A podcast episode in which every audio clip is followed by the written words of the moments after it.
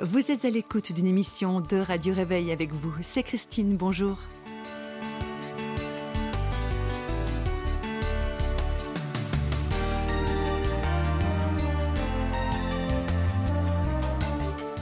Car Dieu a tant aimé le monde qu'il a donné son Fils unique, afin que quiconque croit en lui ne périsse pas, mais qu'il ait la vie éternelle.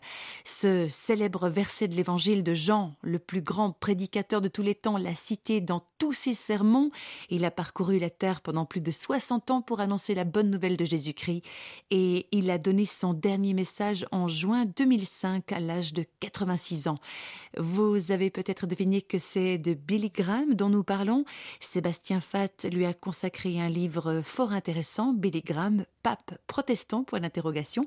Avec lui, nous allons découvrir un personnage peut-être trop diplomate, mais aussi très courageux quand il le faut.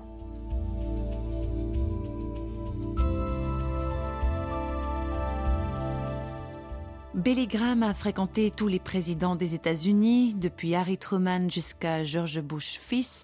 Philippe Malidor a demandé à Sébastien Fatt si Billy Graham n'était pas une sorte de prophète attitré de la Maison Blanche. On pourrait aussi discuter un petit peu sur le terme prophète, puisqu'en principe, un prophète, c'est quelqu'un qui décape. C'est quelqu'un qui va euh, bousculer euh, les pouvoirs en place. Euh, on connaît hein, les grandes figures prophétiques dans l'Ancien Testament. En général, les rois d'Israël craignaient l'arrivée du prophète. Hein. C'était toujours un petit peu un moment, un moment délicat. Le prophète étant investi véritablement de, l'appel divin, le roi lui-même pouvait craindre une parole, une parole relativement décapante et critique. C'est vrai que Billy Graham, c'est généralement plutôt situé euh, dans l'optique euh, du conseil amical, euh, de l'accompagnement spirituel, plus que dans l'optique de la critique. Oui, d'ailleurs, on, lui a reproché son, côté extrêmement diplomate. Effectivement. Pas de vague, quoi. Effectivement, comme dit l'historien Mark Knoll, spécialiste des évangéliques aux États-Unis, Billy Graham a troqué l'aspérité contre l'accès. Euh, effectivement, il ne serait certainement pas resté euh, l'ami privilégié des présidents américains si c'était permis des critiques euh, trop directes. Il a été ami avec notamment Johnson, Nixon ou même Carter et Clinton. Alors, Certains des personnages que je viens de citer sont un peu gênants. Il y a eu l'affaire du Watergate où il a pris parti pour Nixon jusqu'au moment où c'était plus possible de suivre. Oui, en effet, mais alors ce qu'il faut quand même rappeler euh, au départ, c'est qu'il a été euh, le chapelain officieux des présidents américains, qu'ils soient démocrates comme républicains. Donc il n'a pas été trop marqué euh, politiquement. Mais c'est vrai, vous avez raison de le souligner, qu'il a, a néanmoins cultivé une amitié particulièrement proche avec Nixon. Et à certains égards, on peut penser qu'il a peut-être été en partie berné par l'image de piété donnée par, par Nixon. Et du coup, il a eu beaucoup de difficultés à comprendre la gravité de l'affaire du, du Watergate. Il a longtemps pensé que c'était probablement plutôt euh, un coup monté euh, par un certain nombre de ses conseillers, de ses proches, mais que Nixon lui-même euh, n'était pas directement concerné. Et c'est vrai que lorsque Billy Graham a véritablement réalisé l'ampleur de cette affaire, il a été extrêmement marqué. Et à partir de ce moment-là, d'ailleurs, il va connaître, je dirais, une forme de, crise, en tout cas de remise en cause, qui va partiellement réorienter son, son ministère. Jusqu'à ce moment-là, Billy Graham était quand même vraiment l'homme de l'anticommunisme. Puis c'était un climat apocalyptique. En effectivement, oui, il y avait cette inquiétude. Il y avait l'ordre soviétique en face, euh, la bombe atomique. Euh, le, monde était véritablement assis sur une poudrière. Euh, tout pouvait sauter. Et il y avait, oui, ce, contexte. Mais alors, avec Nixon, Billy Graham va se rendre compte que les choses sont plus compliquées qu'elles n'en ont l'air. Et que finalement, face à, entre guillemets, cet empire du mal soviétique, les États-Unis sont peut-être pas si purs que cela, que, le, le verre est dans le fruit quelque part, et dès lors, il va se, distancier un petit peu des enjeux politiques américains. Il va réorienter aussi son ministère dans un sens un peu plus humanitaire. Il va créer une fondation euh, qui va euh, prendre en charge un certain nombre d'enjeux de, humanitaires, notamment, euh, notamment en Inde, mais ailleurs également. Et va prendre ses distances par rapport à la politique américaine, par, rapport aux enjeux directs, disons, de la, scène politique américaine, et va devenir peu à peu une sorte d'abbé Pierre à l'américaine. Il va vraiment se recentrer et devenir une figure religieuse tout à fait consensuelle aux États-Unis.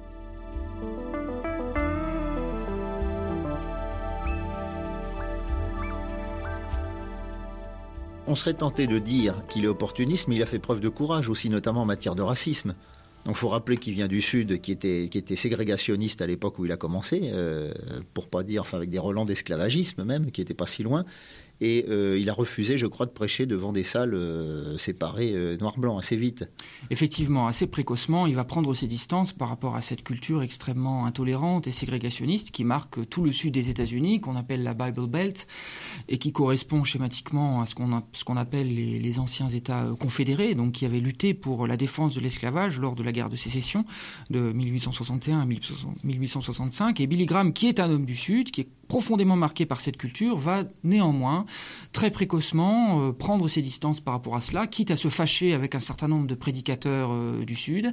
Et alors c'est quelque chose qui va notamment marquer un jeune homme de 13 ans, euh, en l'occurrence Bill Clinton, dans l'Arkansas, Bill Clinton qui assiste à une croisade Billy Graham à Little Rock et il se rend compte que en effet l'assistance est mixte d'un point de vue entre guillemets racial. Hein. Il y a des Afro-Américains, des, blancs et tout le monde se mélange. Et il est impressionné par le courage de ce prédicateur qui, à l'époque, euh, quand même s'inscrit en faux par rapport à la culture ambiante du Sud. Et à partir de ce moment-là, Bill Clinton, qui a donc 13 ans, va décider toutes les semaines d'envoyer une partie de son argent de poche à l'organisation Billy Graham. Et alors, il le raconte dans ses mémoires, euh, publiés euh, il n'y a pas très longtemps. Et c'est assez étonnant parce que, pour le coup, il a dû se cacher de, son père. Donc, il raconte comment, toutes les semaines, il s'échappe du domicile familial avec son enveloppe, il fait le tour du pâté de maison et discrètement verse son À l'organisation Billy Graham, et tout cela parce que donc il avait été marqué par cette fameuse croisade de, de Little Rock.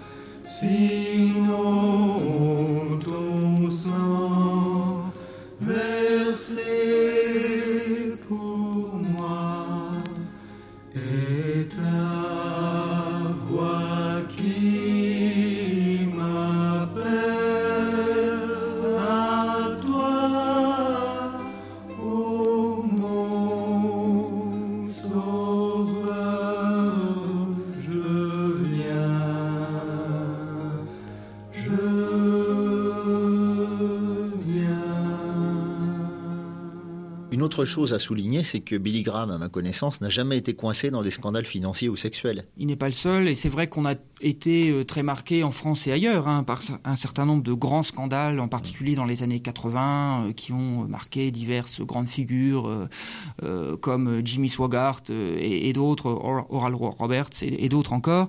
Billy Graham, c'est vrai, n'a jamais été impliqué dans ce type, dans ce type d'affaires, et je crois que c'est un des facteurs d'ailleurs qui explique son extraordinaire popularité aux États-Unis, puisqu'il faut quand même rappeler que depuis la Seconde Guerre mondiale, c'est la grande figure aux États-Unis qui a été le plus souvent citée parmi les dix personnes les plus aimées des Américains.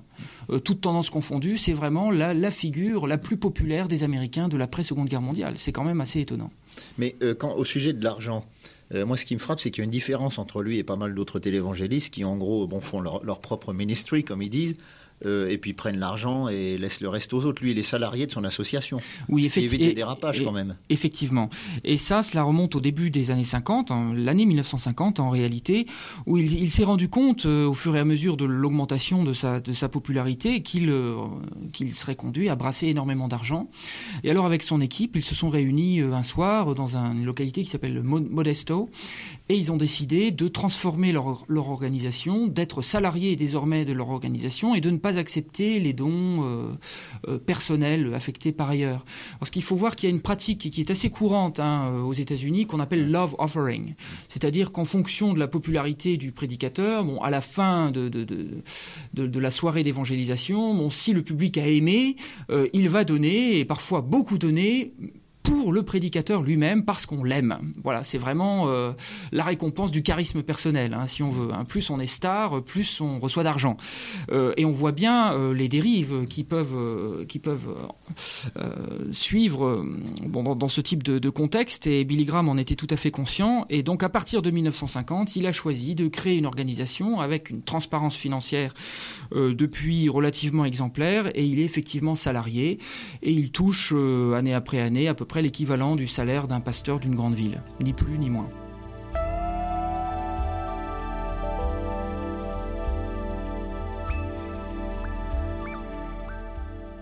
Il a prêché au- juste après le 11 septembre, je crois. Oui, en effet, il a alors prêché il a appelé le- l'Amérique à la repentance. Alors dans quelle optique il, il, Il, a ça prêché le, le 14 septembre 2001 à la cathédrale nationale de Washington et de- devant vraiment le, gratin politique euh, washingtonien, a commencé naturellement par euh, euh, George W. Bush lui-même.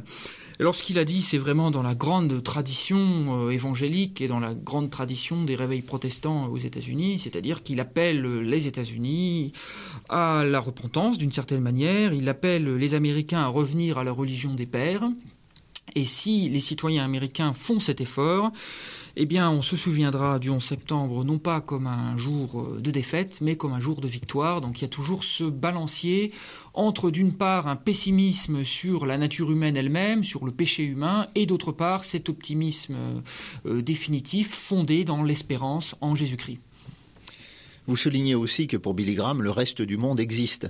Mais lui, il a appris à connaître le monde. euh, Il se documente aussi sur les, les oui, cultures ça, ça locales il c'est un point important. Nous savons bien qu'une grande majorité des Américains n'ont pas de passeport, que beaucoup d'Américains n'ont guère conscience de l'existence finalement du reste du monde. Il y a un sondage de National Geographic qui montre que euh, euh, une large proportion d'Américains considèrent que les États-Unis euh, sont peuplés d'au moins un milliard, voire deux milliards d'habitants, c'est-à-dire en gros se résument à la planète euh, elle-même. Et d'ailleurs, un Américain sur cinq n'arrive pas à localiser les États-Unis sur une planisphère.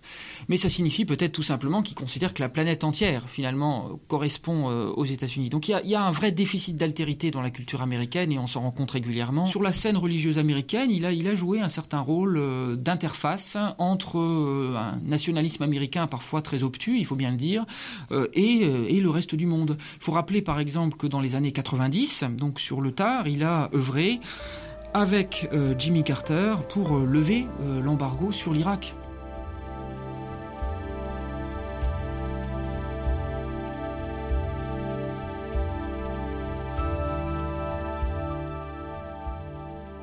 J'ai trouvé un point commun entre Billy Graham et le Dalai Lama. c'est qu'il n'encourage pas les catholiques à quitter leur église. Alors ça, c'est le côté, enfin je, le dis sous forme de boutade, mais euh, euh, on en revient toujours à ce côté euh, consensuel. Enfin, ce qui compte pour lui, c'est plus le fait que les gens se tournent vers Jésus-Christ qu'une appartenance religieuse à strictement parler.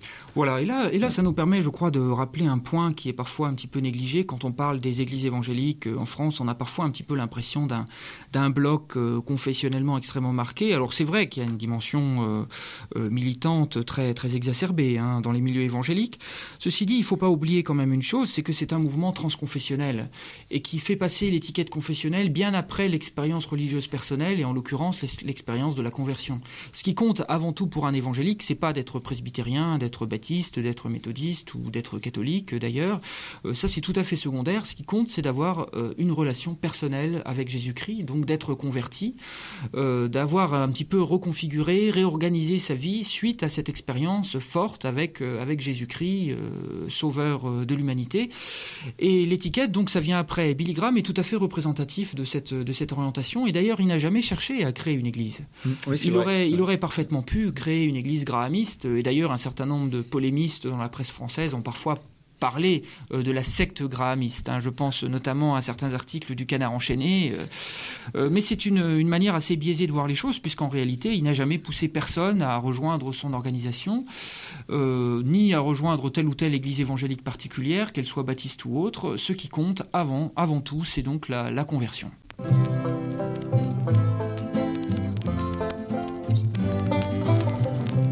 dans l'étoile. Se déterminer soi-même face à Dieu, la foi ne doit pas rester une chose apprise, mais bien devenir une relation personnelle et sincère entre nous-mêmes et Dieu. Et tout cela grâce à Jésus-Christ, qui est venu sur terre pour nous faire connaître son Père. Ça, Billy l'a prêché pendant 60 ans, et c'est aussi ce que nous essayons de dire dans nos propres émissions. Malgré ses contradictions, Billy Graham laisse le souvenir d'un homme qui n'a pas été indigne de son message, qui a accepté de sortir de ses préjugés de départ. Au bilan, il aura plutôt fait honneur à l'Évangile.